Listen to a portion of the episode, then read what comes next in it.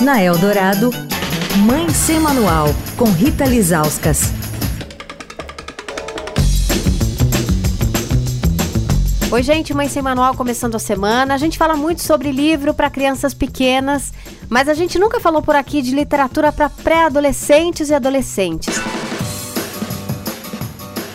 Mas essa semana a gente vai conversar sobre as obras feitas para eles com uma craque no assunto a escritora Keka Reis, autora de um best-seller adolescente que é O Dia que Minha Vida Mudou por causa de um chocolate comprado nas Ilhas Maldivas.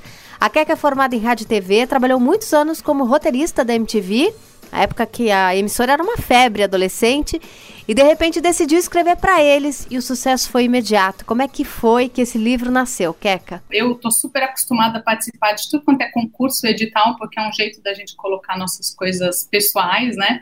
E aí me veio uma ideia de um livro na cabeça e eu escrevi assim muito rápido porque tinha esse concurso aberto. Aí eu virei autora. O que, que aconteceu?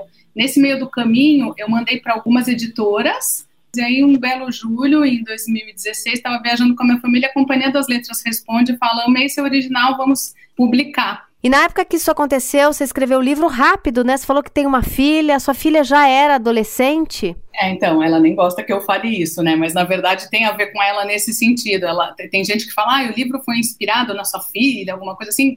Não exatamente, a personagem nem é parecida com ela, mas tem a ver com a fase que ela estava vivendo. Esse livro fala muito da pré-adolescência, da passagem da infância para a adolescência. Eu senti como mãe que me faltava muitos recursos assim para ter uma filha criança e de repente ter uma filha que está naquele meio do caminho.